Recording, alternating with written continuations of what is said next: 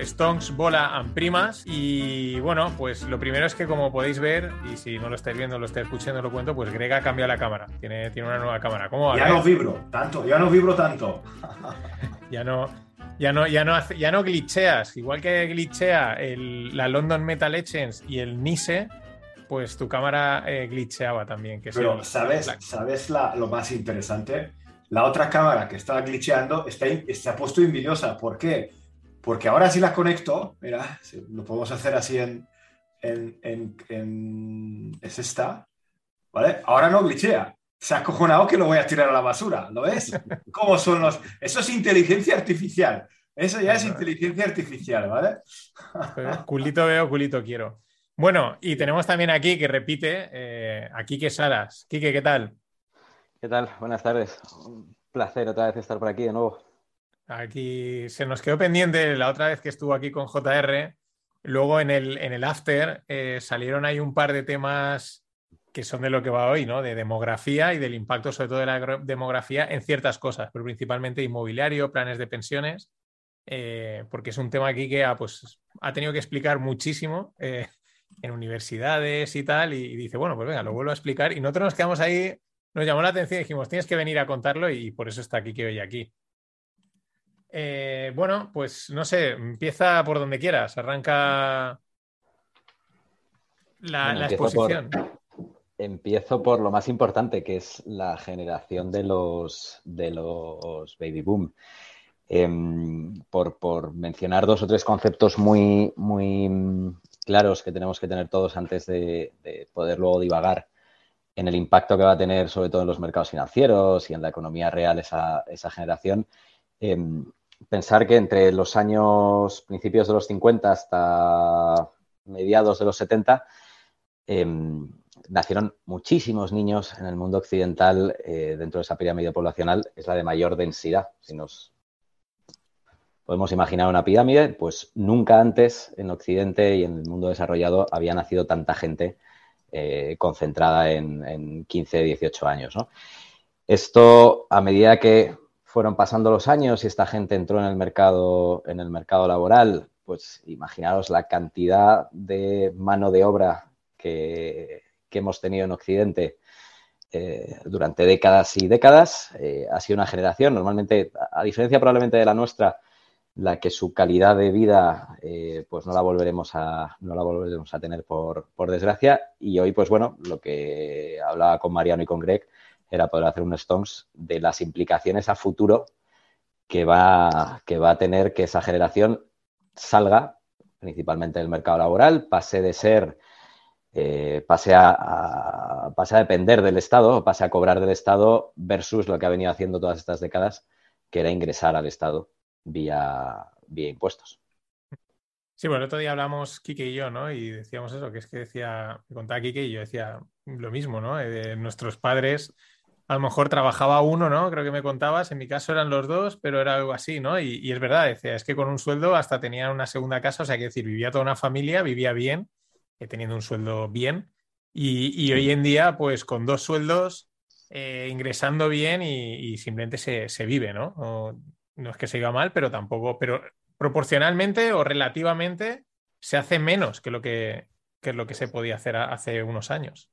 Efectivamente, es que tenemos, eh, probablemente el, máximo exponente ha sido el año 2020, ¿no? Pero llevamos ya dos o tres décadas en el que el crecimiento económico y, ese datito de PIB que vemos eh, en positivo de manera constante en la mayor parte de, los ciclos, eh, viene a cargo de la deuda. Y, yo creo que hay una manera de explicar la deuda que no sé, no sé por qué no se usa más, que no deja de ser otra cosa que, que, es endeudarse o que es, o que es eh, apalancarse. Pues extraerse cosas futuras al presente. No tiene otra, no tiene otra definición. Y, yo el otro día lo comentaba contigo, Mariano, y ahora le, quería preguntar también a Greg cómo está ese tema en, en Hungría, los conozco por completo, eh, puedo conocer más el, en España. Em, probablemente vaya a haber en, los próximos 5 o 10 años un debate social eh, sobre, sobre quién paga el pato, ¿no? Sabemos perfectamente que toda esta generación para el 2030 2035 estará al 100% jubilada Eh, y a partir de ahí, pues vamos a tener, ya son insostenibles las pensiones, pues vamos a tener un problemón todavía mayor. Además, de, toda esta generación que se jubila, el porcentaje que se jubila con la pensión máxima es, es, grotesco. Eh, y entonces va a haber un debate social que es, oye, ¿quién paga el pato, no? Esta gente ha estado 30, 40 años cotizando y tiene todo el derecho del mundo a recibir una pensión. Y por otro lado, pues las generaciones venideras eh, vamos a tener una tasa impositiva probablemente que ni nos podemos imaginar a día de hoy. O sea, si una persona media en España puede tributar al 23, 25% sin sumar el IVA, que entonces te irías ya obviamente por encima del 40%, pero si puede tributar al, 20, 25%, eh, que de repente, ganando lo mismo, pase a tributar al 30 o al 35, pues eh, va a generar probablemente va a generar probablemente tensiones a nivel social. Y no es un tema, yo creo, de justicia o no justicia. Yo te decía que para mí no había debate desde el momento en el que la mayor fuerza de voto los próximos 30 o 40 años van a ser los jubilados. Eh, para mí ahí se acaba el debate. si yo tuviera que legislar, pues ¿para quién vas a legislar? ¿Para un tercio de la población o para segmentos de un 7, 8, 11% de la población? Pues vas, a, legislar para, para, el que te va a votar y vas a ganar las elecciones gracias a él. ¿Cómo están las cosas por Hungría, Greg? Por Hungría, Orbán ha arreglado todo él es el dueño del país y entonces aquí eh, hemos, digamos, solucionado el tema porque ah, nadie se ha preocupado, todo el mundo ha emigrado y, ahora pues han empezado un plan de repoblación que está realmente, está realmente funcionando, porque por ahora y sin discriminar y sin ser muy, muy, muy facha, eh, el crecimiento más fuerte de la población venía de la etnia gitana. ¿vale? Como bien sabemos, ellos, por supuesto, hay excepciones, pero no son los que más aportan las arcas del Estado. ¿vale? Y esto no lo, no lo digo de forma depreciante y de que meterme con la gente, son estadísticas y son realidad. ¿vale? Entonces, lo que ha hecho Orban para, ha intentado hacer un, efecto llamada que, los, que los, los jóvenes que estaban fuera que vuelvan al país y eh, no ha funcionado porque, porque lo ha, menos yo, el tonto que ha vuelto, pero no yo, yo no he vuelto por eso. Eh, lo que está haciendo ahora está dando muchas ayudas a, a, los jóvenes que tienen niños, ¿vale? Por ejemplo, os digo un, ejemplo raro. Eh, si, te comprometes, si te comprometes a tener tres niños, ¿vale? El Estado te da a fondo perdido un préstamo de 40.000 euros para, no son 40, 10 millones de forintios, ahora ya son 25.000 euros a fondo perdido para construir una vivienda. El plan lo empezaron hace 4 o 5 años o 6 años, cuando 25.000 euros pues ya era algo. Y además te daban, eso es a fondo perdido, ¿vale?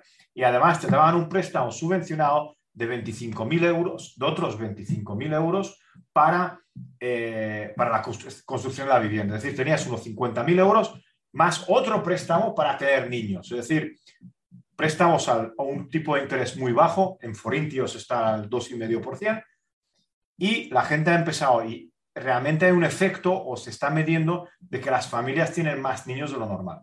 ¿Vale? Y me refiero a, a la población pues, a la población húngara, vamos a llamarlo así. ¿Qué, sucede si no tienes niños? O sea, ¿qué sucede si tú te pues, comprometes a pues, tener tres y acabas teniendo uno? Pues, pues se han dado cuenta de que entre que la gente se ha ido a trabajar el extranjero, los niños nacen en el extranjero, aquí no tenemos nada. Es decir, hay pueblos abandonados, hay eh, las pensiones no lo pagará nadie. ¿Vale? Aquí tenemos la suerte, dos, tenemos la suerte de Hungría, sí, la suerte. Las pensiones son hiper bajas, ¿vale? Es decir, una persona que ha trabajado toda su vida puede tener una pensión de 150 euros. ¿vale? Entonces, emitiendo un poquito de deuda se puede solucionar un poquito el tema de las pensiones. ¿vale? Pero no hay, no hay población activa. Está, está muy, muy... Entonces, se han dado cuenta y han empezado una, una forma de intentar incentivar a los jóvenes para que tengan niños. ¿Me entiendes? ¿Por qué? Porque está igual.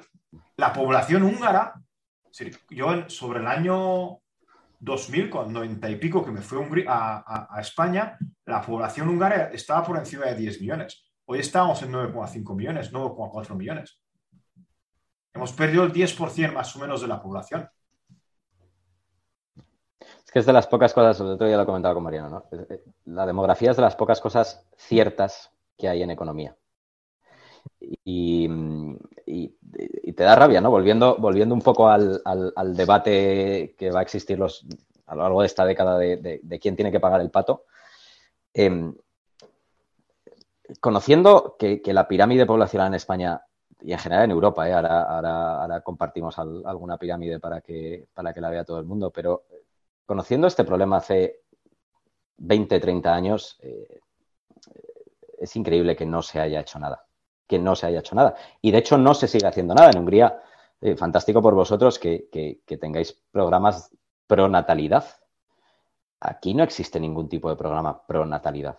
Y, además cuando a la gente empiezas a hablar del problemón de la pirámide poblacional, de lo que va a suponer eh, que toda esa generación del baby boom, toda esa densidad de gente pase a cobrar del Estado, ya no contribuya, em, eh, que no va a ser gente que tenga una esperanza de vida de 84, 85 años, irán a los 94, 95, 96 años, que se va a jubilar un porcentaje altísimo con la pensión máxima, que no solo vamos a tener un problema de pensiones, vamos a tener un problema de sanidad. Eh, pensar que cada vez se licencian menos médicos, menos enfermeras, menos celadores eh, y, parte de los que se licencian se van a trabajar fuera, porque las condiciones probablemente en España eh, actualmente son algo precarias en el, en el, sector, ¿no? Entonces, son problemas tan evidentes a, 5, 10, 15 años vista que no entiendo cómo, como sociedad estamos permitiendo que no se hable de, este tema, ¿no? De las pensiones, pues bueno, están los pactos. Una cosa muy interesante, perdona que tengo una cosa muy interesante en Hungría, y eso es como hay un fiasco eh, fiscal en, el, en, España, si tienes más de cuatro hijos, tu uh, impuesto sobre ganancias es un 0%. Yo tengo, yo tengo tres, pero yo por uno más me voy a Hungría. la gente que quiere ir a Hungría, que me mande un email y y le doy que lo, no, que lo empadronas, que, que, lo, que lo, y los empadrono, y los empadrono. Eh, ¿Cómo se dice? Lo adoptas como hijo y hasta los cuatro. No, pero un amigo mío está diciendo que tiene, conoce, es decir, en su familia hay uno, una parte de la familia son cuatro. Dice, es que todos los beneficios los voy a, los voy a derivar hacia ti. Todos los beneficios, porque claro, porque es, es como, están intentando incentivar de la forma exacta. ¿Por qué? Tarde, pero se han dado cuenta. Se han dado cuenta de lo que tú dices, una, una población y una cultura o un país, si no tiene, si no vuelve, es decir, si no vuelve a crecerla o si no se vuelve a equiparar esa, esa, ese desequilibrio, está destinado a, a sufrir o inclusive a casi extinguirse, ¿no? Ahora ya no hay guerras para que te ocupen, pero, pero es muy interesante este tema. A mí, o sea, a mí me ha gustado eso, el que probablemente sea una de las pocas cosas ciertas en economía. Está claro que puedes tener el factor inmigración, pero es una cosa, es una moneda al aire, es demasiado aleatorio, tiene que venir mucha gente. O sea, no puedes contar con ese factor para que te supla la pirámide, ¿no? Pero... Y, estamos en las mismas, Mariano. Si, si, la inmigración está muy bien y mucha gente que hablas con, con gente además que entiende mucho el tema y, y, te dicen, bueno, pues es que la inmigración puede ser la solución pero estamos en las mismas de la política de, la natalidad. Tendrás que hacer políticas para atraer a gente. Y gente, además, con unos niveles mínimos, ¿no? Mm. Claro, claro, sí, porque el, problema es que si normalmente la inmigración es un, digamos, un perfil de profesional más bajo, ¿no? Más, mm, más raso, ¿no? Lo que se le llama blue collar, ¿no? En, en inglés. Y, claro, eso no te suple el, otro nivel económico, ¿no? Y ese, es el tema. a mí me gusta eso, ¿no? Que el, quizás es la única certeza que tienes. Es algo que no puedes suplirlo de ninguna manera porque al final los niños necesitan 20 años mínimo o 23, 24 en poderse incorporar al, mercado laboral. O sea, y no... Es como un poco como pasa ahora con el petróleo. Dicen, es que, o con las materias primas, dice, aunque la Fed imprima dinero, eh, no puede generar materia prima, ¿no? Esto es lo mismo. Y, luego me gustaba porque hace, no me acuerdo a quién se lo oí, pero decía, dice, tú quieres ver un país donde va a estar dentro de 20 años, solo tienes que ver su pirámide poblacional hoy y su educación. Dice, en función de cómo estén sus niveles de educación, tú sabes dónde va a estar ese país en 20 años, ¿no? Que es un poco también la idea del, podcast de hoy, ¿no? o sea, ver un poco cómo estamos hoy Y como hablamos de inversiones y de pasta, pues ver que eso tiene unas implicaciones en inmobiliario, en planes de pensiones, en inversiones, en la grid wealth transfer esta, que se dice, ¿no? La gran transferencia de, patrimonio, que no he acabado nunca de bajar, pero la ha ido bastante, ¿no? Y tiene que ver con esto. Bueno, hay un, hay un, hay un, y cerramos este tema si queréis, el, el de que la solución pueda ser la inmigración o no. A día de hoy, ojalá esto cambie en el futuro, pero a día de hoy hay una salida todos los meses de riqueza eh, en España, por lo menos que es el caso que yo conozco, brutal. Y yo os pongo el ejemplo de mi casa. Eh, nosotros tenemos una chica, le pagamos un, sueldo.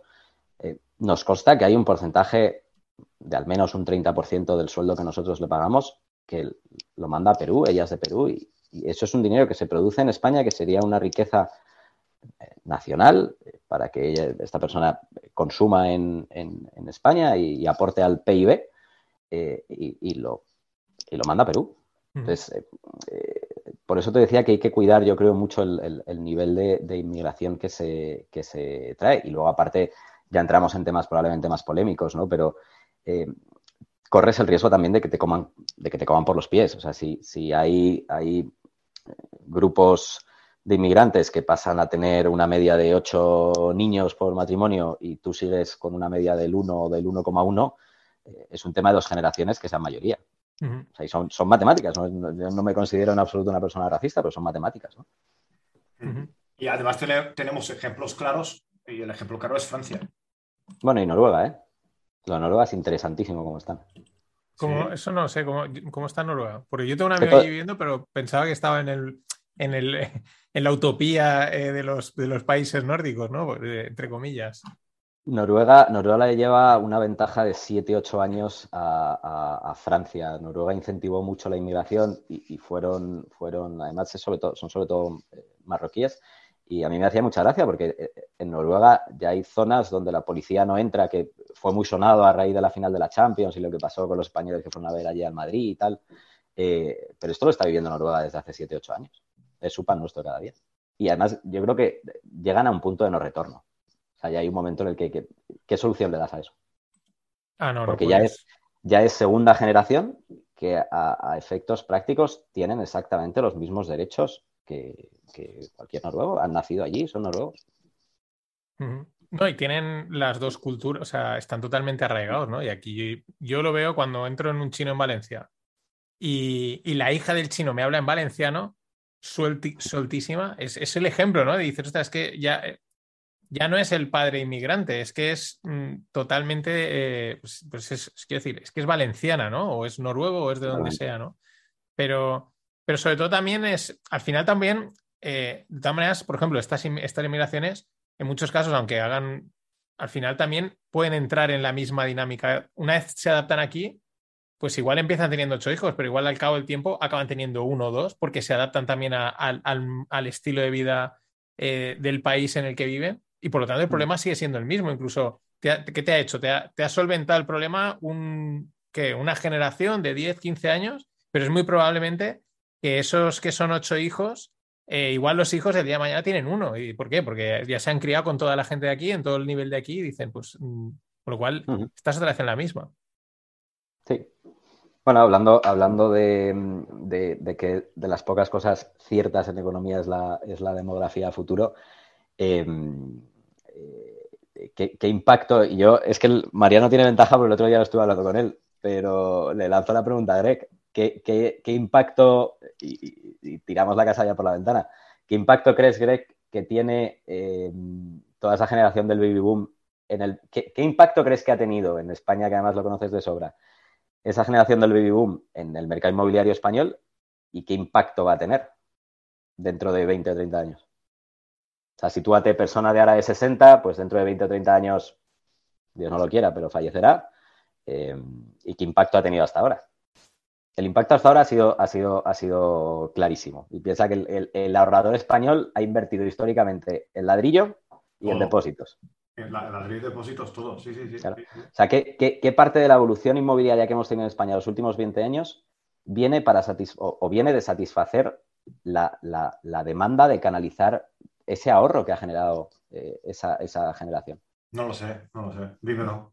Yo lo veo total. Hmm. Total. en, España, invertir en fondos de inversión, ya no te hablo de activos alternativos o otras cosas, invertir en fondos de inversión, la gente de manera más popular, que lo lleva haciendo siete años, seis años, ocho años. España hace 15 años no invertía nadie en fondos de inversión. Y, tampoco es masivo aún, o sea, que decir, el, no, en España es el, pues eso, es el inmobiliario. Yo mi, aquí, o sea, no es como en los países anglosajones donde sí que hay una cultura de, de, stock picking, ¿no? De, ir metiéndole todos los meses, de que los planes de pensiones, etcétera. Y, pero es que eso en España no va a cambiar, porque por mucho que se, porque mi esto es mi teoría, ¿vale? Es tú que has visto cuando te sientas a comer o a cenar con tus padres a lo largo de toda tu vida. O sea, tú, eso es lo que tú vas a hacer. Entonces, tú cuando empiezas aquí en España, pues a lo mejor eh, empiezas a trabajar, en, vamos a poner unos 25 años, ¿vale? Por poner una cifra, yo qué sé. Eh, realmente hasta los 30 a lo mejor no te empiezas a plantear, oye, voy a hacer algo con mi dinero, ¿vale? Los primeros años te lo gastas, vives la vida bien, tal cual, pero hay un momento que dices, oye, eh, tendré que hacer algo, ¿no? Tendré que tal. Probablemente, más o menos, en, en ese rango de los 30, 30 y pico es cuando tus padres se van a jubilar aproximadamente. ¿Tú qué es lo que ves? Que tus padres se jubilan con una casa pagada y es lo que tú vas a querer hacer, o dos, ¿no? Exacto. Y, por eso la gente replica eso y dice, yo quiero lo mismo. ¿Qué le pasa a un americano o a un inglés que cuando, o a un alemán a veces, que cuando el padre se jubila, en, poniendo las mismas cifras, lo que ven es que el padre dice, mira, es que yo empecé a invertir en, en estos planes de ahorro, de inversión, de los que sean, que hay muchos, cuando tú tenías tu edad, y mira, ahora me voy a retirar con X cientos mil euros aquí en líquido y me voy a la Costa Blanca a vivir. Y entonces dicen, yo voy a hacer lo mismo, ¿no? Pues eso es, algo muy cultural que yo creo que no va a cambiar. Pero claro, si la de, como, como, como estamos contando, si la demografía no va a sostener eso en los próximos 15 o 20 años, ¿cuál es el resultado? Claro, es, la, trampa, es la trampa de valor. O sea, para la generación pasada, eh, ha sido, ha sido un bombazo tener terrenos o tener inmuebles porque las ciudades han crecido mucho y se ha construido mucho. Eh, y, no es tanto por, demografía, vuelvo a repetir. Es, yo creo, yo por lo menos, mi opinión personal es que había que canalizar o había que, construir para canalizar parte de, parte o todo de ese ahorro de, de toda esa generación. Mi generación o nuestra generación va a tener una trampa de valor ahí. Es decir, mm. por poner los números muy, muy sencillos, ¿no? Si antes se han construido porque había que satisfacer esa demanda de, canalizar el ahorro para 100 personas y dentro de 30 años no vamos a estar 100, vamos a estar 70, sobran casas. Mm. Es, obvio. Y, hay, y, claro, y aquí ya entramos también en lo de la solución de la inmigración. Volvemos al nivel de la inmigración. Si, si yo traigo una mano de obra poco cualificada, eh, no va a tener acceso a, las viviendas, pero, pero, ya no te hablo del precio actual, ni aunque bajen un 15, un 20, un 25%. Entonces, eh, yo, yo lo he hablado esto con mucha gente en, el último año dos años. Eh, ojo, a 10, 15 años vista, 20 años vista, probablemente seguirá siendo una grandísima inversión tener inmobiliario en, en España a partir de dentro de 20 o 25 años, cuando esta generación, por desgracia, empiece a, fallecer, van a sobrar, y son matemáticas, van a sobrar casas en España. Y, el mercado inmobiliario, como cualquier otro mercado, es oferta y demanda. Sí, sí, o sea, ese es el. De hecho, ahora me está, está recordando eso de que no hay gente, la proyección que le hacen incluso a China, que le hace una proyección demográfica a la baja. Ah, es verdad que es una proyección muy larga porque es al 2100, o sea, es una barbaridad de tiempo y es de demasiado, pero ya es llamativo que le haga una proyección demográfica de reducción de, de 1.000 a, 700 millones o algo así, ¿no? Fue muy sonado la primera semana de enero, si recordáis, eh, eh, que, era el primer país, o sea, el, ah, el, año 2022 fue el primer año en el que China decreció en población. Sí, eh, ha tocado, ha tocado su máximo y estaban diciendo o estaban uh, pronosticando de que, de que hemos llegado al máximo y nunca más volverá a ese nivel. Entonces, claro, todo lo que han construido, todo lo que, todo lo que tienen, todo lo que están haciendo, ¿para quién? Si van a estar la mitad. Lo que tú dices, en 100 años.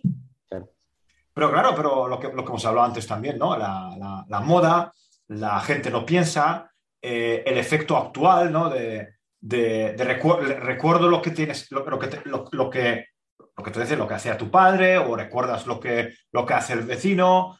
Y claro, esos recuerdos recientes son los que llevan a la gente a invertir en inmobiliario mm, sin cabeza y pensando que siempre va a funcionar. Y, o que se, va a alquilar a un precio desorbitado o que siempre, siempre va a estar ahí alguien para pagarles el alquiler y, y cosas de este tipo. Es decir, yo creo que la gente jamás eh, ha pensado realmente los riesgos del sector inmobiliario. Pero voy a poner aquí una nota un poco distinta, ¿vale? Para, darle un poquito de, de, WhatsApp. Porque también, vale, podemos decir, vale, oye, eh, sobran viviendas, ¿no? Vamos a ponernos ese escenario, 15 años o lo que sea, oye, sobran viviendas.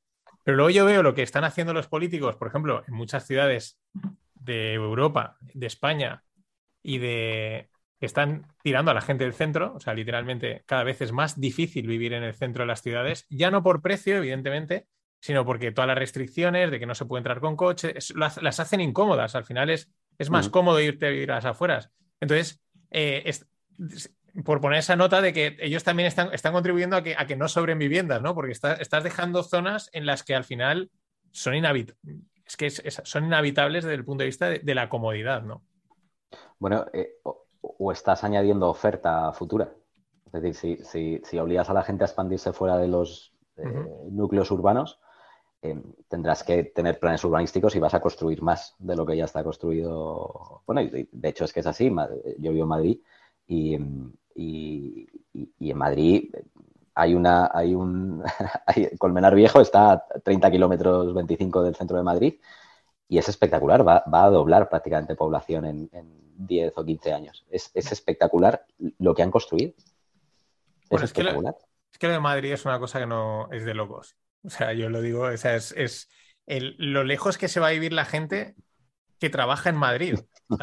es, una, yo, tengo familia en Madrid, ¿vale? Mi padre era de Madrid y tengo familia en Madrid. Y, de hecho, lo que hicieron mis tíos fue vender el piso en el Paseo Extremadura, ¿vale? Además, muy cerquita del, río, nada, a dos pasos y se fueron al, pueblo, a Colmenar del Arroyo, que está por San Martín de Valdeiglesias y por ahí, eh, bueno, un poquito antes, que es donde mis abuelos tenían también pues un chalet, ¿no? Una segunda residencia.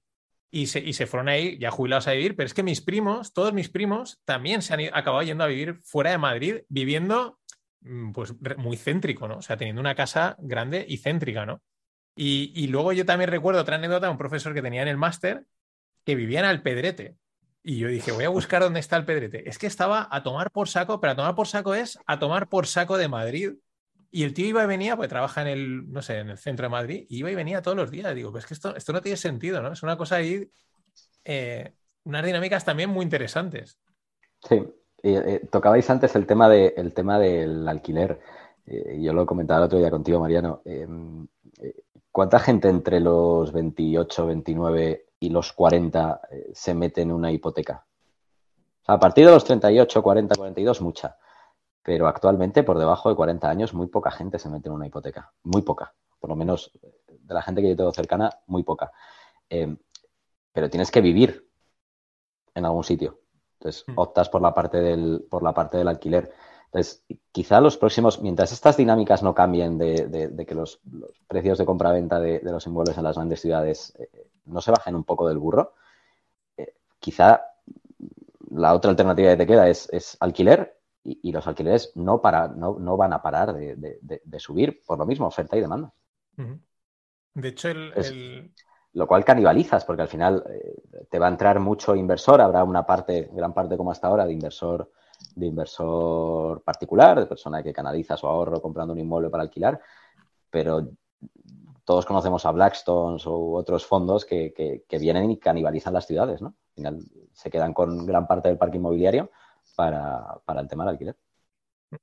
Sí, es una, pero al final es una dinámica complica, es compleja, ¿no? El, tal y como la estamos, o sea, porque es como, como es, ¿no? Dices, por un lado tengo eh, una fuerza que me hace que sobren casas, ¿no? Pero por otro lado tengo eh, otras fuerzas que, que, reducen la oferta y otras que la amplían, ¿no? Lo que pasa es que, el, precio de las casas, que vayan a sobrar casas, no es ahora. O sea, que, vayan a sobrar casas, entiéndeme con el concepto de que van a sobrar casas. Eh, eh, no es que sobren casas físicamente, sino que eh, tú ahora mismo una casa de 150 metros cuadrados dentro de la M30 en Madrid eh, la estás vendiendo en 600, 700 mil euros perfectamente, si no más. Este precio no es sostenible dentro de 25 de 30 años. Sobre todo porque piensa el nivel de ahorros que ha tenido esta generación del baby boom y el nivel de ahorro que tiene nuestra generación y las que vienen por detrás. El, precio es insostenible. Y aparte, por meras matemáticas, una población de 100 para, tenía 100 casas, una población de 60 sigue teniendo 100 casas. Entonces, sobran casas por ambos lados. Y el precio de la vivienda, os vuelvo a repetir lo mismo, eh, probablemente eh, sea muy, siga siendo muy buena inversión tener un inmueble eh, a 5, 10, 15, 20 años vista, le vas a sacar dinero casi seguro.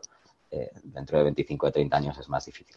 Pero siempre que, por ejemplo, esto es una dinámica que ha pasado en los últimos años donde se ha, ha, sido, ha sido muy rentable o rentable tenerlo en ciertas ciudades versus a otras. O sea, eh, no es como antes que era en cualquier sitio, o sea, compro una vivienda donde te la gana en España, por poner un ejemplo, y, se va a rentabilizar. No. Lo que ha pasado es que es muy rentable o se revaloriza mucho en Madrid Barcelona, en Ibiza, por ejemplo, en, una serie de sitios que por una serie de... porque en el sentido Ibiza no tiene nada que ver con Madrid, ¿no? Pero está claro por qué Ibiza también se, revaloriza, o Mallorca, ¿no? Y otros sitios tiende a, a, mantener ese plano o incluso decaer un poco por, la población. O sea, la gente eh, está se va a trabajar en las grandes ciudades. Vale. y Vamos a ver esta, esta, distribución de las, las, poblaciones porque a mí me interesa verlo ya en imagen y como estamos en, en, en, en directo, estamos mirándola. Tan, ¿Cómo de drástica es la situación?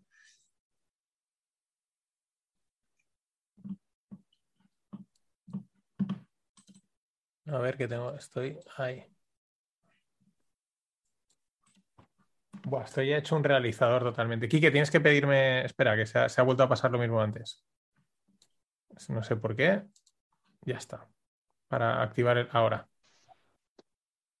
Que se le silencia el micrófono. Vale. Pues bueno, ahí tenemos la, pirámide poblacional. Esto es España cierre del, año 22. Ya no es que, o resumiéndolo de una manera muy sencilla, ¿no? Pues nos vamos a los escalones de abajo. Esto es la fuerza laboral que va a entrar eh, a trabajar los próximos 15 o 20 años. Y este grueso de aquí es lo que va a salir. Entonces, eh, a partir de aquí, haceros una idea. Toda esta gente va a tener que mantener a todos estos. Y además, si os fijáis, por encima de 100 años prácticamente en España no hay nadie. Por encima, en el rango entre los 90 y los 100 prácticamente no hay nadie. Eh, eso, con el paso de los años, solo va a aumentar porque la esperanza de vida eh, obviamente cada vez será más, cada vez será más elevada. Entonces agrava más el problema.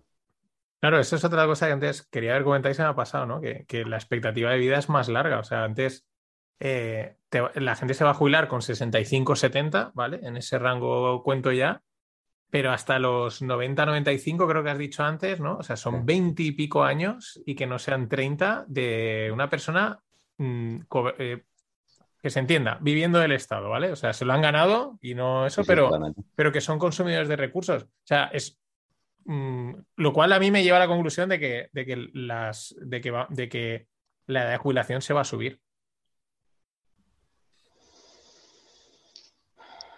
O trabaja bueno, en porcentajes, o, o a lo mejor a lo mejor no la suben, pero dicen eh, si no te quieres jubilar, no te jubiles. Mm, trabaja, ¿sabes? O sea, no, sin obligación, ¿no? Si quieres estar a cinco añitos más, por el Estado encantado, estás contribuyendo a, esto.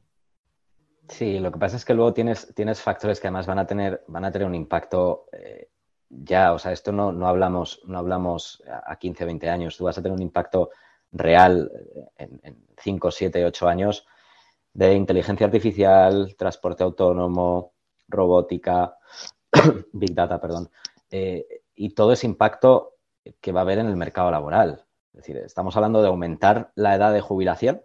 Creo que todos hemos visto las imágenes de, París o de Francia en general eh, las últimas semanas y, van a pasar de jubilarse con 60, 61 a 62, 63.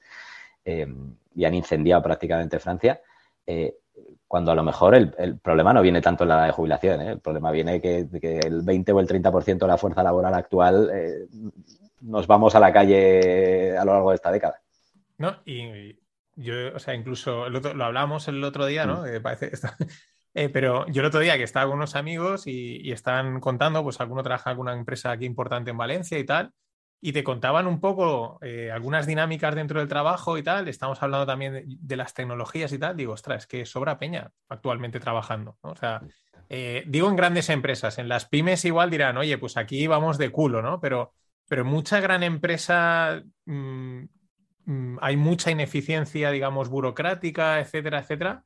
Y, a mí esto es una cosa que he comentado alguna vez en los FinPix, ¿no?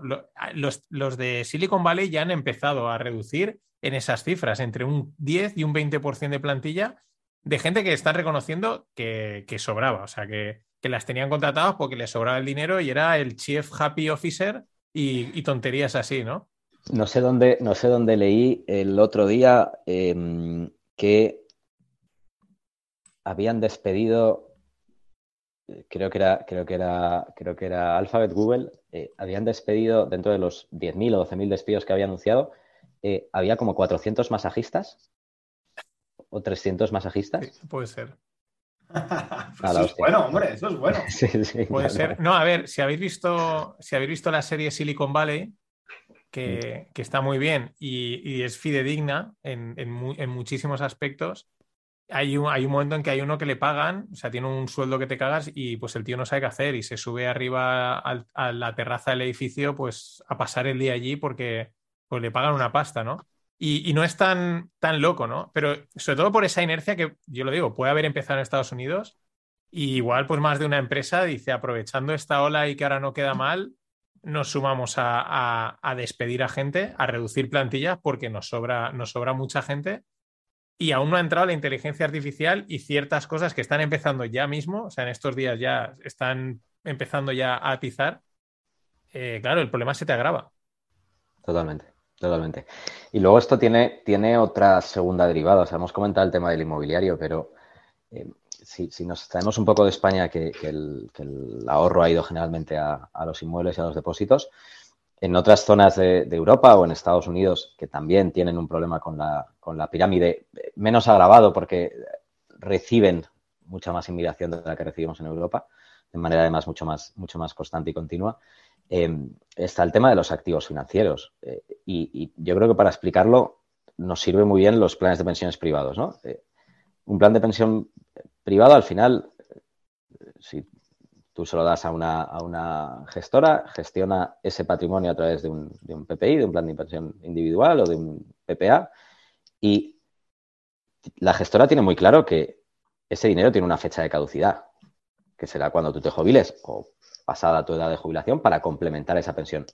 Lo puedes cobrar en España, por lo menos, lo puedes cobrar de tres vías, ¿no? En forma de capital, rescatas una parte o todo de una sola vez, en forma de, rentas al mes o al trimestre o, semestre, o mixta.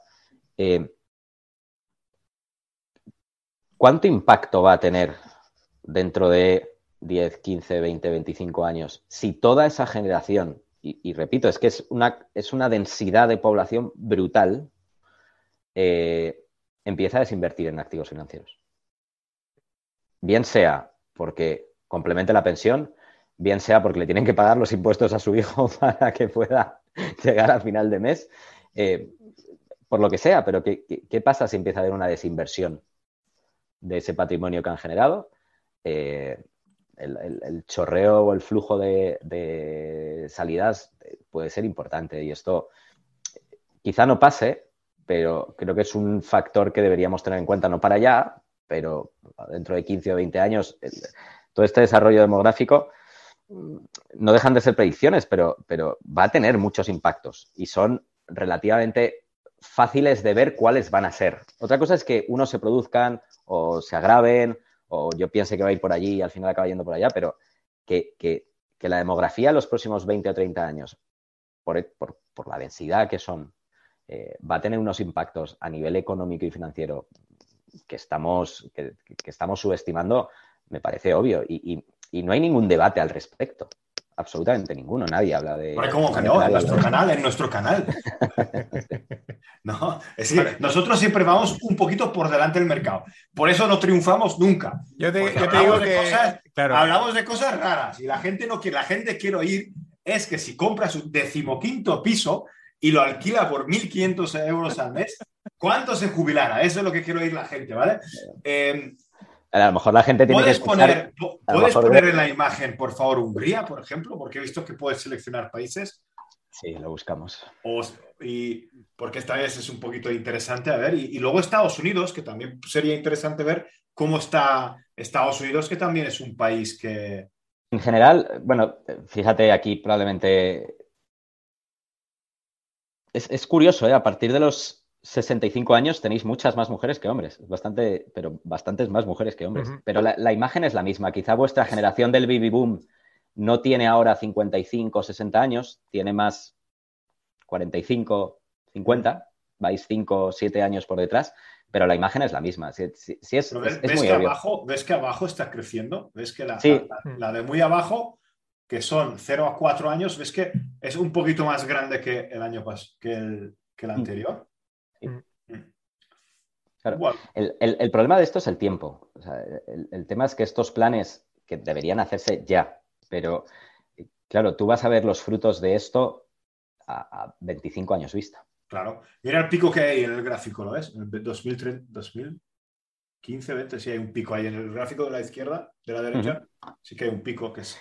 Esta es la estimación, es la estimación de, población, ¿eh? O sea, ahora mismo estáis en, en 10, 600, 10, 700 y la estimación es que estéis en, en 7, no, 7 millones. estamos en 9,9. ¿eh?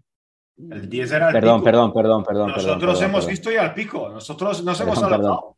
Es como un Sí. Claro, pero es que fíjate, eh, ya no me voy. Vale, estamos viendo una gráfica y por si alguien está, está escuchándolo, eh, pues la, la, estimación de población de Hungría en el 80 marca el 1980 marca el pico de 10 y luego desde el 10, desde el 1980 hasta el año 2100, prácticamente es una línea, una rampa hacia abajo, ¿vale? Una línea, una, una pendiente hacia abajo. Hay un piquito aquí en el 2025, pero es que, vale, 2100 es muy lejos y creo que no vamos a estar muchos por aquí, pero da igual, vete a un 2045, que esos son 13, mm, 14 años, ¿no? Más o menos, o no, de 2045, Mm, sí, bueno, 20 años, 22 Son 20 años, 20, da igual, 2040 estás ya en 9 millones. Claro. O sea, es, decir, la bajada es muy, es, que es fuerte, o sea, es muy pues, bestia. Por eso os he dicho que Hungría está, está haciendo estos planes, se ve el piquito que están haciendo algo, ¿no?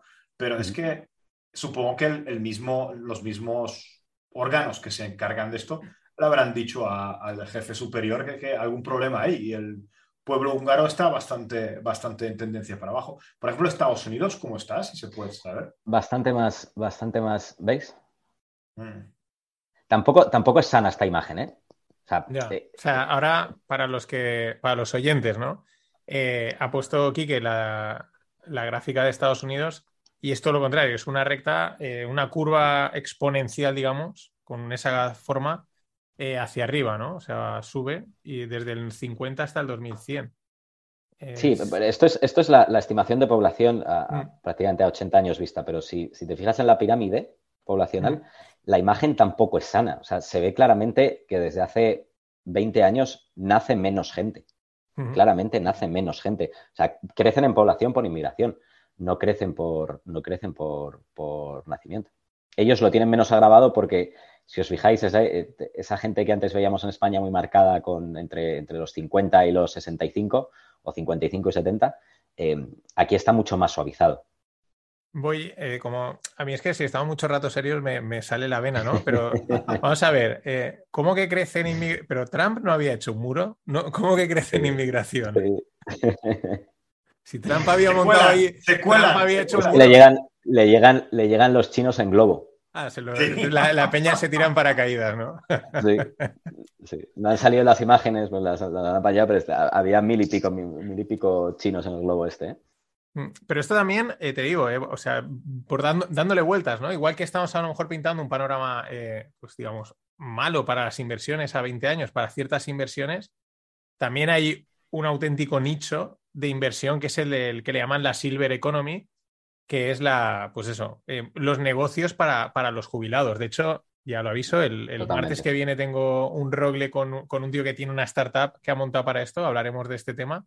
ya lo avisaré, pero justo va a ese nicho. Y hablando con otra gente, eh, me contaban de eso, de fondos que están invirtiendo, o sea, están comprando, me contaron de un fondo que había comprado un terreno que te cagas, no me, acuerdo, no me digas dónde, en España, iban a, y le iban a meter como 200 millones de euros, iban a construir cuatro torres y era todo como una especie de supercentro residencial para gente mayor, pero no la típica residencia, sino diciendo es que eh, la gente mayor no van a poderlos cuidar, van a necesitar un sitio y no va a ser gente mayor de residencia como actual. Yo, por ejemplo, el ejemplo, mi tía tiene Alzheimer, está en una residencia. O sea, no, gente que esté sana, gente mayor que esté sana. Claro, y porque que... llegas a una edad y ya, ya, ya estás, te mueves más lento y quieres pertenecer a un grupo que es más o menos como tú o son más mayores y con nosotros poco pueden hablar porque yo siempre discuto con mis padres, por ejemplo, ¿no? Pero entonces tus padres, y ayer le estaba hablando con, con mi madre y tal, de que hay estos, estas zonas donde a lo mejor ella se sentiría mucho mejor, que va hiperlento, que no se mueve rápido y tal.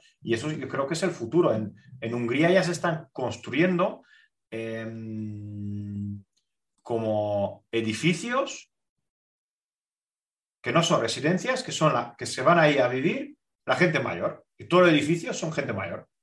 Y tienen sus salas de juego, tiene una enfermería y tal, pero es como un edificio normal y corriente, ¿vale? No es ni un hospital, ni un centro, ni nada, que se está, se, se está yendo hacia ahí, porque lo que dices, ¿no? Que el, el, uh, uh, ellos también, pues, no, que, no sé qué, qué se quiere apartar, sino quiere estar más tranquilos. Y eso es... El... Y yo creo que también ahí entra el, el cambio de mentalidad, o sea...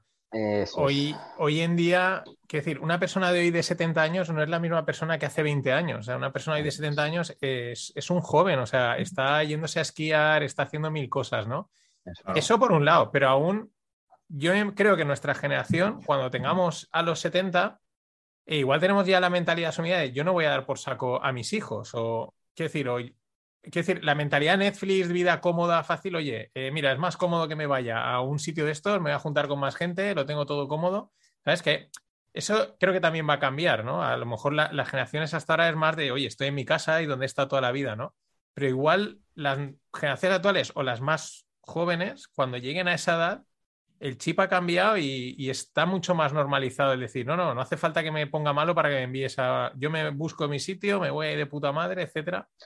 ¿No habéis visto las imágenes de, de, de, los robots que han implementado en Japón, en, en las residencias de, de, tercera edad? Y están, y están los, los ancianitos japoneses encantados, ¿eh? Con que haya una maquinita que les, que les esté todo el día hablando. Que, le, que les dé conversación. Claro, pero es, es, claro. es, ahí es que también están muy habituados a, a, interactuar con máquinas y con, y con chismes, ¿no? Pero Entonces, en, en, en general, pero es que este problema es más europeo, ¿no? Porque en las imágenes visto, hemos visto hombre, Hungría, Hungría y España, pero el resto de los países europeos, ¿cómo lo llevan? Francia. Ah, exactamente, exactamente. Francia, Alemania, con que nos lo digas, yo creo que es suficiente. Pero es que. Entonces... La, la, imagen, la imagen en toda Europa es. es mira.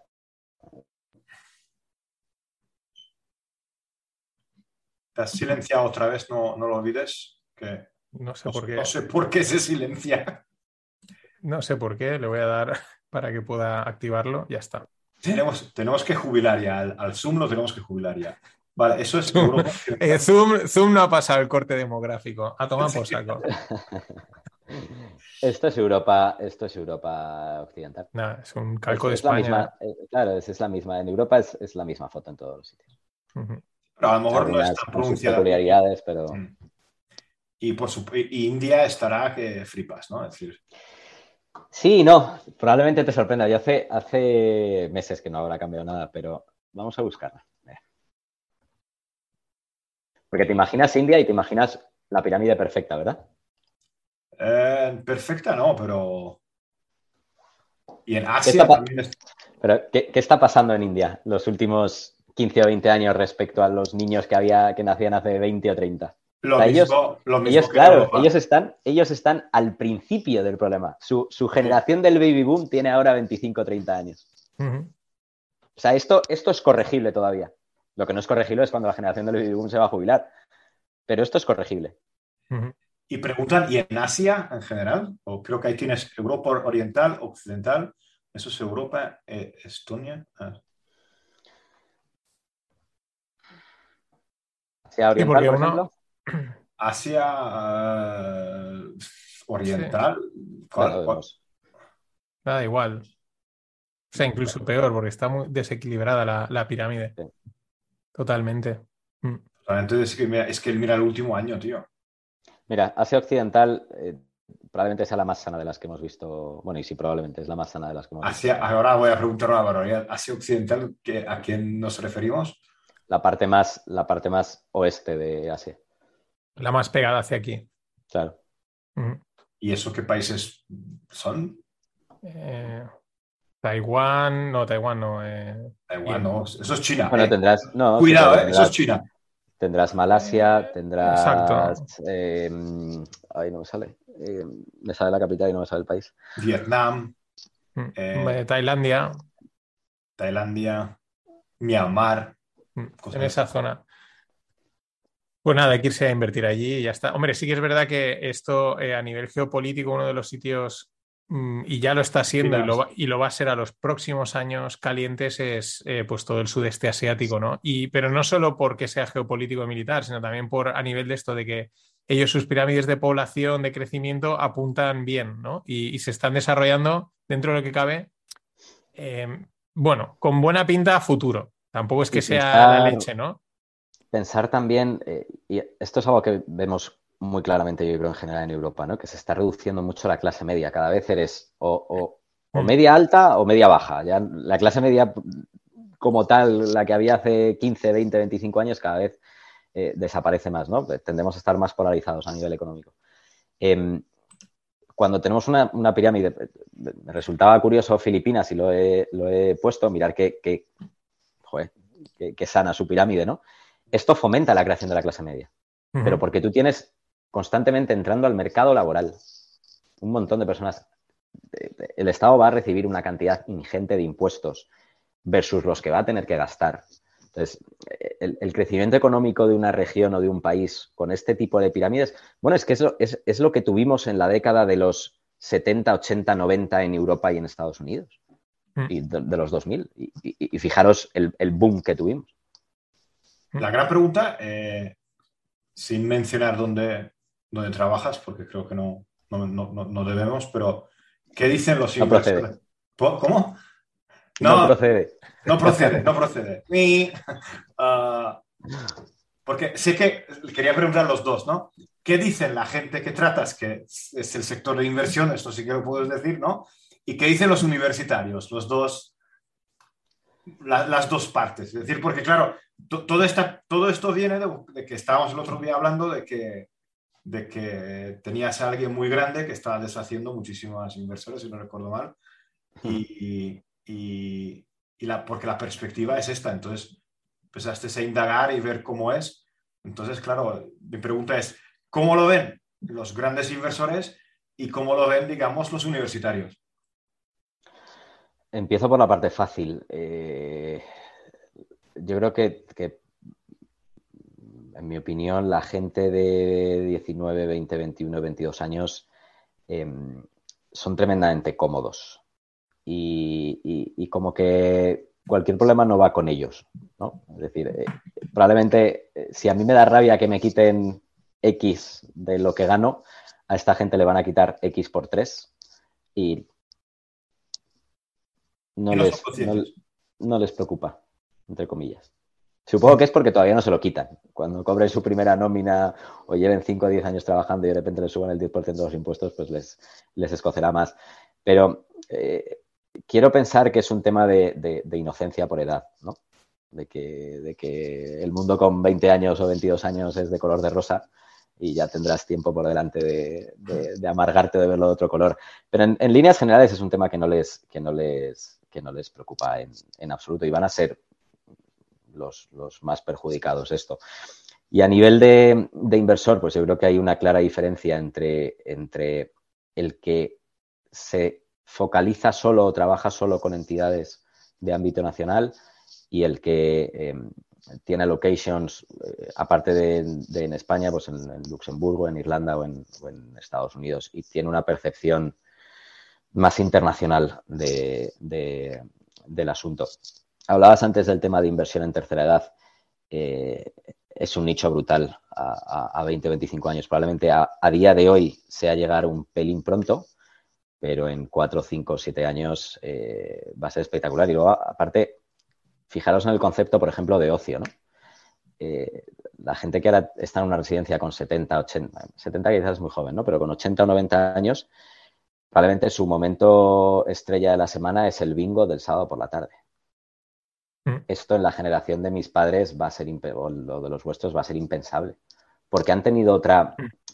han tenido otras vivencias, otras experiencias. Realmente la, gente de 80 o 90 años no ha salido de España, no ha viajado, no ha conocido mundo, no, tienen, tienen, es otro carácter eh, y, querrán, a pesar de tener 80 o 90 años, querrán seguir viviendo experiencias, cosa que eh, la gente que actualmente tiene 80 o 90 años probablemente ni se les pase por la cabeza, es una generación mucho más temerosa con todo, em, es una generación más reprimida, etcétera. sí, eh, y es una generación sin, que, o sea, cero digital, o sea, cero, cero digital.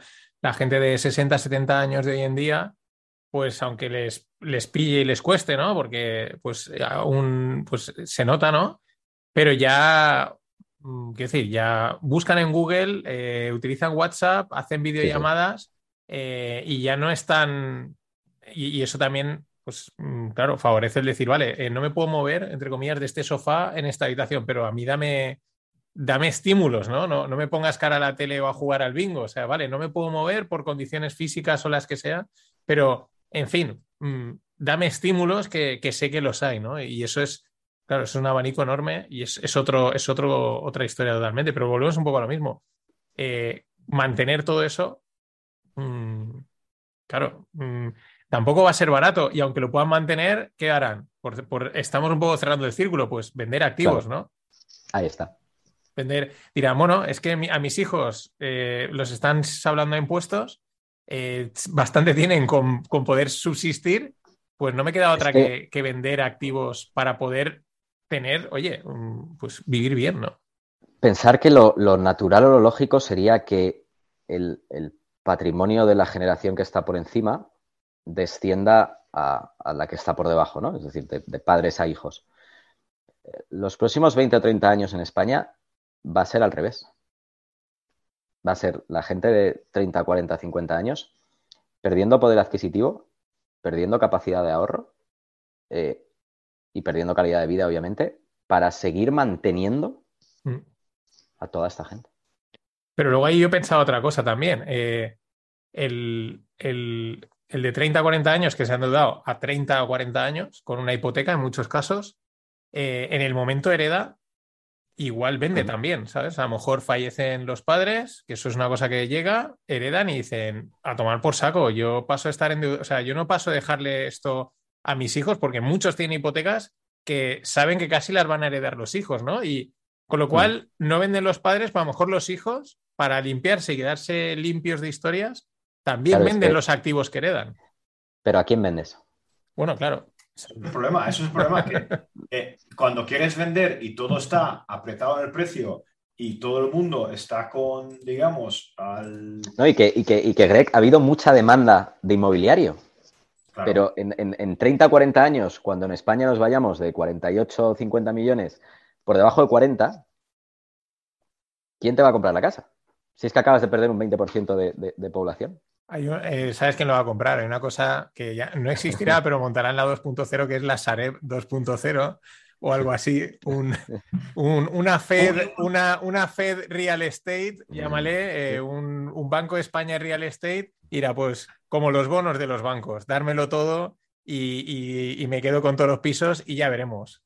Bueno, o quizá, o quizá, o quizá mi mujer se ríe mucho, mucho con este tema, ¿no? Pero eh, quizá no, nos hace falta el concepto de casa como, como, como lo tenemos actualmente, eh, porque hagamos gran parte de la vida en, el tema del metaverso. Llámalo metaverso, es que decir metaverso automáticamente lo ligamos a Facebook, ¿no? Pero, pero en ese concepto de, realidad virtual o realidad paralela, eh, yo el otro día te desarrollaba una idea y, te decía, yo cada vez tengo más claro que mis hijos no van a trabajar ¿Cómo no van a trabajar? No, no, no van a trabajar. Si tendemos, se va a perder eh, mucha masa laboral por todo el tema de la inteligencia artificial, robótica, transporte autónomo, etcétera.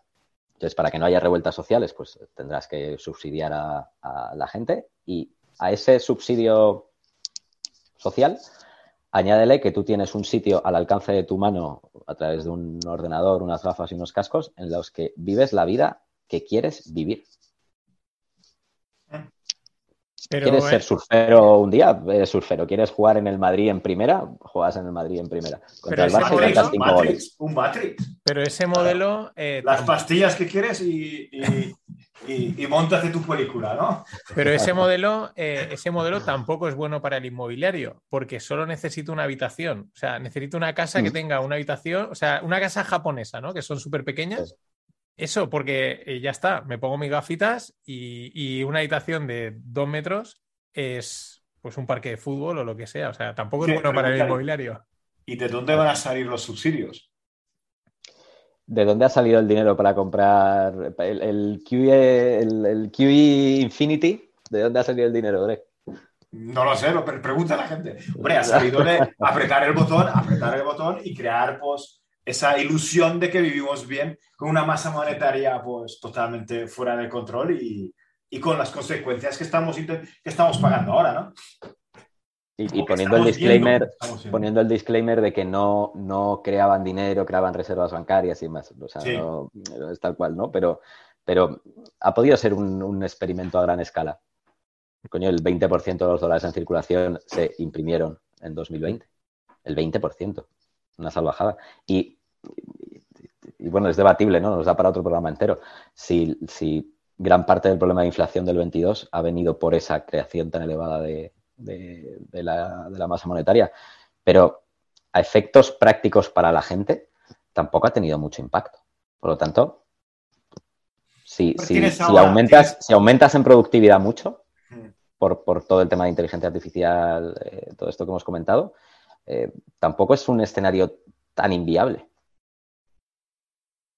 Y no lo es. Mira, es que el otro día estaba hablando con un, con un amigo mío de que uno de los economistas ya están barajando la posibilidad de que ni soft landing ni hostias, que es un cambio de paradigma de la inflación, de que habrá una recesión. Matemáticamente podríamos decir que existen posibilidades de que no haya. ¿Vale? ¿Por qué, ¿Por qué tiene que haber? ¿Me entiendes? Es decir, se ha invertido la curva, hay inflación, hay no sé qué, no sé cuánto, pero seguimos estando en, pleno empleo, seguimos estando, eh, vemos que los precios de algunas materias primas han, disminuido y han, subido los costes financieros, pero han disminuido otros costes. Powell está diciendo que, y tiene razón de que se ha reducido un poquito eh, la presión esa inflacionista que existía hace cuatro o cinco meses, ¿vale? Y todo el mundo ha hablado de recesión. ¿Y qué pasa si no hay recesión? ¿Puede haber un evento en el que no hay recesión? No sé si recordáis, pero hace tres años teníamos no sé cuántos trillones de bonos en negativo. No se hace diez años te hubieran dicho, cuando, cuando yo estaba trabajando al principio en la banca, de que es que vamos a pagar a la gente por... Es decir, vas a pagar por tener un depósito en un banco, ¿vale? Esto ha pasado a las empresas y, y cojo y berrío en su cara y dice, ¿qué te has tomado? Y ha, pasado, ¿no? Porque son eventos que damos por sentado de que no deben existir o que, o que van a existir y entonces no sabemos. El, futuro es, ahora es incierto. Yendo, yendo un peldaño más allá, un escalón más allá, eh,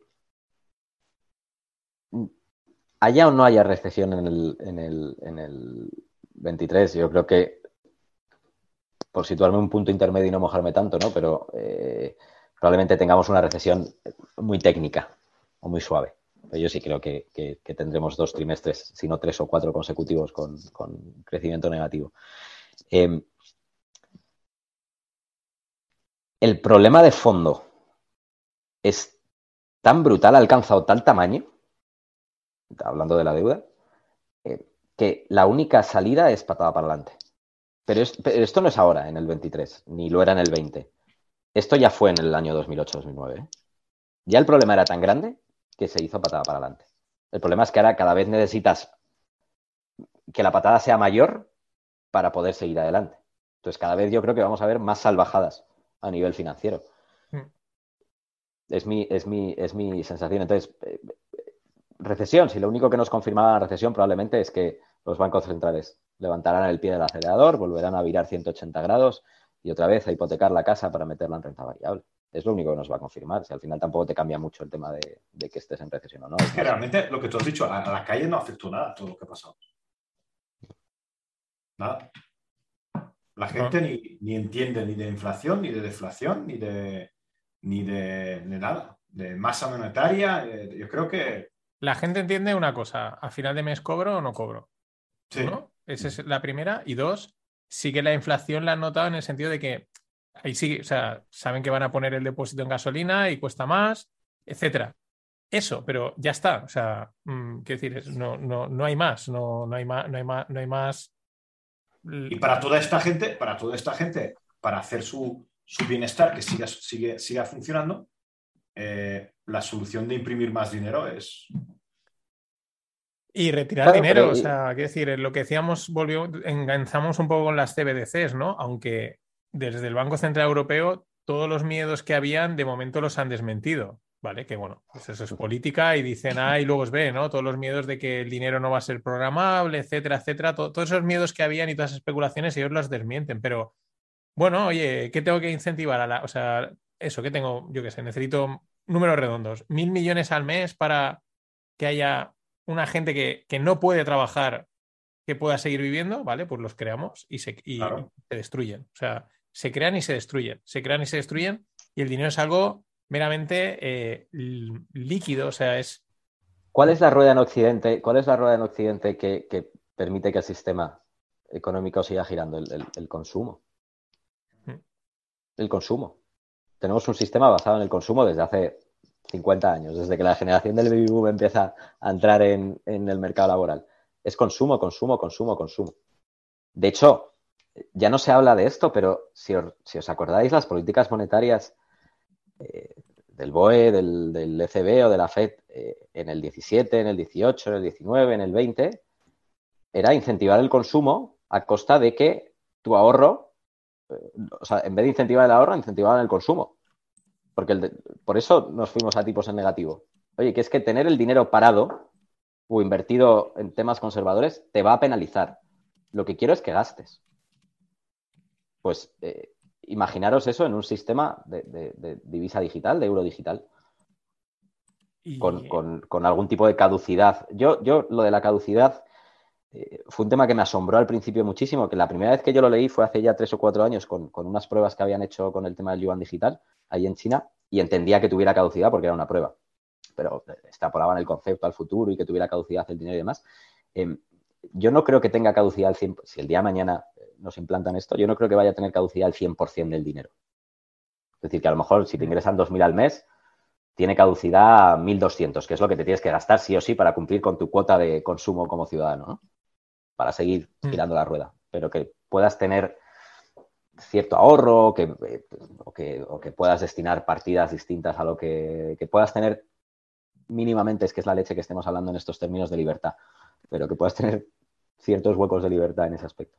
Sí que es verdad que, por ejemplo, eh, a lo mejor una de las cosas, y por, por especular, ¿no? Por irnos un poco, si tienes un sistema de dinero totalmente digital, eh, eres capaz de medir totalmente el dinero que hay, ¿no? Porque ahora hay siempre mucha debate de el M1, el M2, el M3, el dinero está aquí, ¿no? Realmente está derivando a tal, que si hay trillones, o sea, hay una parte, no se sabe realmente exactamente una parte del dinero dónde está, dónde no está, el efecto que tiene, de eso el debate, ¿no? Pero si tú tienes un sistema totalmente digital, dices, oye, yo he inyectado aquí un trillón y a final de tres meses hay 200.000 200 que sobran, por los quemamos, ¿no? O sea, no tienes por qué ser una caducidad temporal, sino que como puedes rastrear el sistema, puedes estar ajustando mucho mejor eh, esa, esa, masa monetaria que, has creado además y quitas. Claro, pero incluso, pero por, partes del concepto, y, a mí me pasa el 99,9% de las veces, pero partes del concepto de, actual,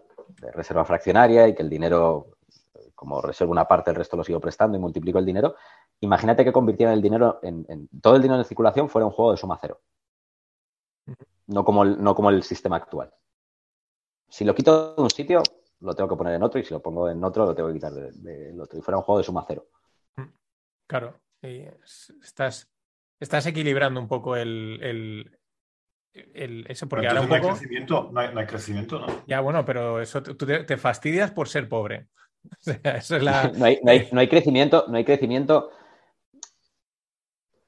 No hay crecimiento porque tenemos tan interiorizado que solo se puede crecer a base de apalancarse, que es la leche. O sea, en el momento en el que nos dicen que no, que no nos podemos apalancar para algo, eh, asociamos a que entonces, joder, la viabilidad económica es complicada.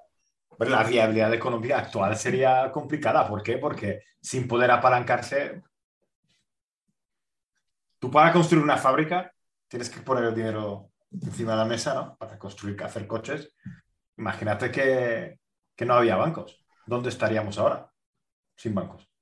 Claro, pero eh, en, en, ese, futuro distópico, Greg, en ese futuro distópico, Greg, eh, eh, tu preocupación va a ser vivir vivir y no salirte del tiesto, que entonces ya te, quitamos, te restamos un poquito del subsidio mensual.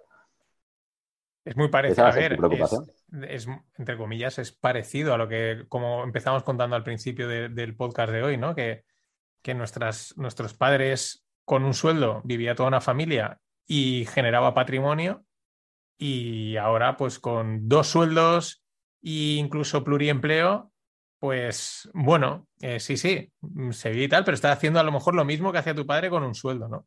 La, proyección es que es lo que dice, o sea, subsistas, o sea, no, vaya mejor. Pero dice que el dinero ya es digital, que en, diferentes balances de bancos con la CBDC lo que cambia es el que, el que controla solo uno. Es que yo, a, mí es la parte de esta película que, no acabo de encajar. Eh, y es dónde quedan los bancos en todo esto, porque no, no necesitas a un banco para nada. Bueno, son... Tú implantas las CBDCs y ¿para qué necesitas a un banco? Ese es el problema. un banco central.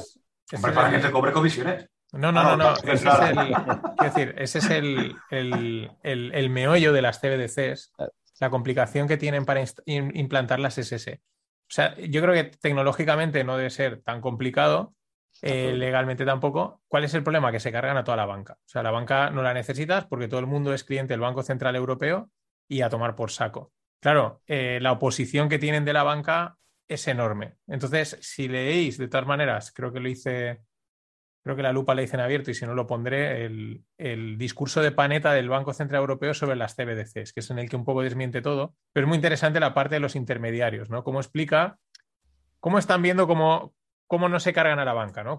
sabe, es como decir, sabemos que si metemos la CBDC, aquí somos los reyes y os vais a tomar por saco, pero tampoco os podemos, tampoco te puedes cargar a la, banca porque mm, eso sí que va a ser una rebelión, eso sí va a ser una guerra, o sea, los bancos no se van a quedar cruzados de manos y van a ir, van a hacer lo que sea, ¿no?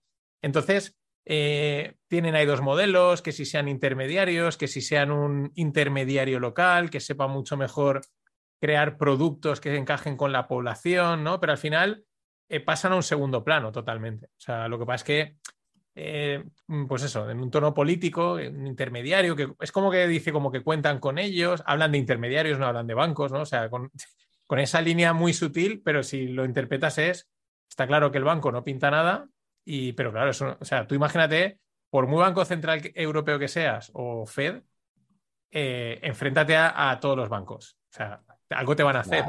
es decir, eh, tú imagínate a Powell o la Fed o algo así diciendo, no, vamos a cargarnos a JP Morgan a todos. Tienen que tener tienen que tener intereses, tienen que tener intereses similares, si no, no, no, no. O sea, es, una guerra que yo te diría que hasta pueden tener perdida los bancos centrales. ¿eh? Claro, o sea, eh, mm, Probablemente, o sea, seguramente porque dicen, vale, pues como le hicieron a Listras, pues te vamos a tumbar, te vas a enterar de la, te vas a enterar la que vamos a liar en el mercado, en el mercado X, eh, todos los bonos que tienes vas a ver dónde los vamos a poner. Pero, pero sí, sí, las CBDCs es que simplifican y te cargas el, te cargas un montón de, bancos. Bueno, chavales, llevamos ya un ratito, yo creo que es, es, también hora y Kike querrá irse a casa, que está, está en el despacho. y, y bueno, oye, plan de fin de. ¿Cree, Quique, alguno se atreve? Yo, yo, estoy emocionadísimo porque dejamos a. Yo tengo tres niños muy pequeños y dejamos a los tres niños con mis padres y disfrutaré con mi mujer. Ya tenemos reserva el sábado para comer en un sitio que nos gusta mucho, para cenar en un sitio que nos gusta mucho y el domingo Dios dirá. Pues... ¿tiene Super Bowl? no soy muy aficionado a, los deportes americanos. O sea, me, mola mucho la acción continua, ¿no? Puedo entender que de una hora de juego se jueguen tres minutos y, y, 57 se esté descansando. O sea, descansando, sea táctica, estrategia y tal. Haciendo el payaso. No, no, es que, a ver, el deporte americano está diseñado para, hacer pasta. O sea, es que los o sea, de hecho, hoy eh, o ayer por la noche, es que me llama, lo he comentado en Twitter con, Diego Parrilla, que a veces ha venido al podcast que, hago que hacía de tecnología, y LeBron James ha superado el récord de puntuación histórico de Karim Abdul-Jabbar, ¿no? O sea, lo ha superado. Pero es que el detalle es que en el tercer cuarto, a falta de 10,9 segundos para acabar el cuarto, el tío enchufa el triple y supera a Karim Abdul-Jabbar.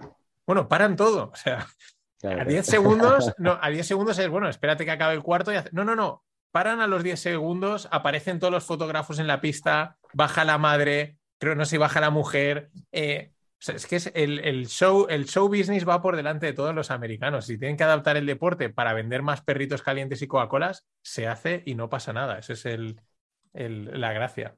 ¿Y tú, Greg? Sí, yo voy a ver a un, amigo de Madrid que vive en Praga y, a Raúl, un saludo Raúl, que mm, pues voy a verlo, supongo que me iré con él a, a tomar algo y el fin de semana en principio, ir a mi restaurante, comer algo, que, es donde vamos siempre, y descansar un poquito. ¿A cuánto, cuánto pilla Praga? Praga está lejos, pero viene en la Budapest. Praga ah, está. Vale, vale. Praga está a 600 o 700 kilómetros. Vale, vale, vale. Vale, vale. Había... Sí, me había confundido con, las otras, con, Viena y con, Bratislava, que sí que pilla más cerca. Bratislava sí que está cerca, Viena está a unos 200 y pico, mm. y, y, más o menos, pues eso sí que llegas antes. Praga es porque tienes que, está bastante más lejos, Praga. Más inaccesible y nada, nada, nada así importante, ¿no? Quiero descansar un poquito, tengo ganas de, revisar un par de, papers que tengo preparados para, para luego poder publicarlos y, estar con los niños, nada, nada más. Perfecto. ¿Cuándo vuelve a publicar? No me, no me sale el nombre ahora, el de, el de Credit Suisse. Zoltan. Zoltan Posar ha, publicado, ha publicado otra chorrada hace poco, chorrada, una cosa que, uf, lo han atacado, eh. lo, han criticado ya muchos. Hombre, eh, en...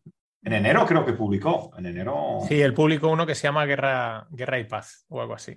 Sí, Guerra y Paz. Que... Mm. Básicamente, eh, pues eso, largos de... Pero no tiene, no tiene como, no, no tiene como unas fechas o periodicidad marcada, ¿no? O sea, este, saca un paper cuando le da la gana.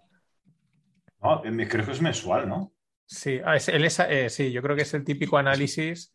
Lo que pasa es que hay algunos, eh, hay algunos que pues, mm, tienen más renombre, pero sí porque es, es el, no es un paper a título privado, lo publicaba bajo la marca de Credit, de Credit Suisse y, como analista. Lo que pasa es que hay algunos que tienen bastante renombre. El anterior se llama llamaba Guerra y Paz y decía eso, pues que todo lo que sea de guerra es inflacionario y que hay que estar largos.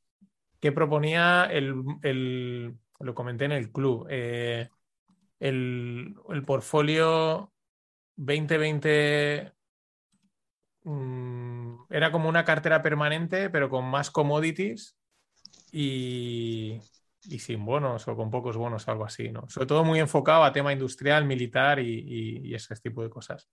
Decía. pero no, no, recuerdo exactamente por qué lo han atacado, pero, pero como que escribe muy Uf, muy politizado ya, digamos. Es que piensa, piensa que ahora tiene los árabes de jefes, ¿eh? Esto no lo tenía el año pasado, ni el anterior, ni el anterior. Ah, vale. Igual eso tiene algo que ver. Es que sí, pero era, como que, lo que escribe es muy de... Siempre dice los dos lados, ¿vale? Pero como que le da vueltas a las palabras y, y, y lo han criticado un poquito de que dice de las dos cosas y que no dice nada. Muy ambiguo. Sí. Y entonces como que yo tengo un, tengo un filtro en YouTube, en YouTube, en Twitter, donde solo, solo hay pues, gente que, que, que para mí son, que, que, realmente están en el trading y, están en bancos y, y zonas así, más traders de volatilidad y gestores grandes de fondos. Y ahí empezaron a darle caña, pero en plan, en plan bruto, ¿sabes?